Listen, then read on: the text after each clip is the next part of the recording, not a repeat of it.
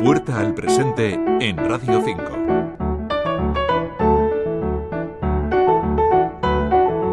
Todos hemos escuchado esta noticia. Ay, pero qué pena más grande la muerte del actor Matthew Perry, conocido por su papel como Chandler en Friends. Eh, falleció ayer a los 54 años.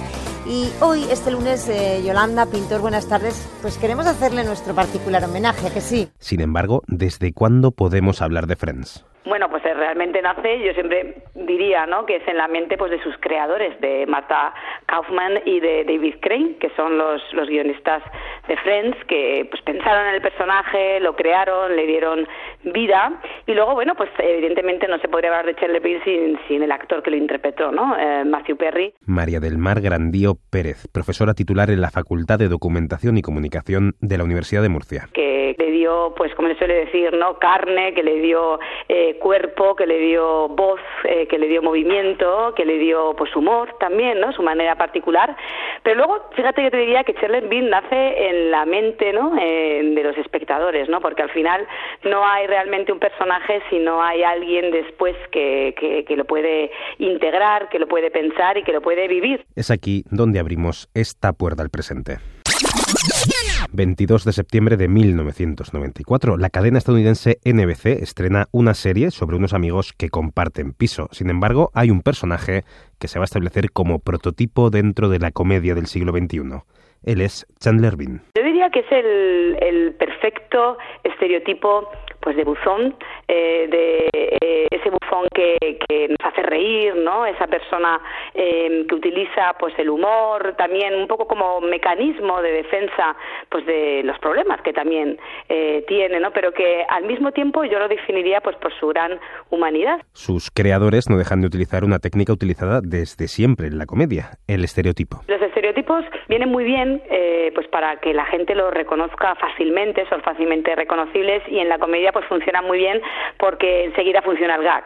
Eh, pero permiten esa evolución eh, y que además en, en, series de este recorrido, que son de largo recorrido, pues es bastante transformativa. Pero hay una evolución. En su caso, se pasa de una comedia más física. ¡Girad! ¡Espera, Rosa! No creo que podamos girarlo más. Al principio uno puede ser un poco más histriónico, eh, tanto en los pensamientos como comentabas muy bien, como incluso no en su manera de moverse, porque es un poco lo que probablemente no se lleve en ese interior. Que consigue escenas como esta. Creía que era importante lo que te dijera o dónde te lo dijera. Pero me he dado cuenta de que lo único que importa es que tú me haces más feliz de lo que jamás hubiera soñado. Y que después ha influido en varias de las sitcom que se han llevado a cabo a lo largo del mundo. Es capaz pues de, de pues de conectar con audiencias incluso posteriores a, a, las de su emisión, ¿no? Y yo creo que eso demuestra esa universalidad que tiene no solo el estereotipo, sino también la proyección de ese personaje, esa, esa humanidad. Y que amenaza con quedarse en el imaginario colectivo. Forma parte, sin lugar a dudas, de la historia de la televisión con, con mayúscula y bueno, y como buena historia y, y por qué no también, ¿no? Eh, una pieza de arte pues permanezca pues en el imaginario colectivo y social, pues no sé si eternamente, pero desde luego en la historia se va, se va a quedar. Y así seguiremos escuchando momentos como este. Ahora la conocemos como Friends, pero en la primera temporada, en la versión en español, tradujeron el título. Afortunadamente luego se quedó con ese Friends, que era el título original.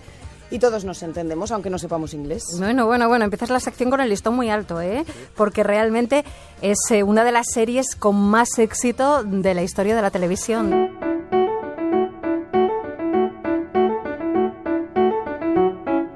Para ello es necesaria la historia. Daniel Andrés, Radio 5 Todo Noticias.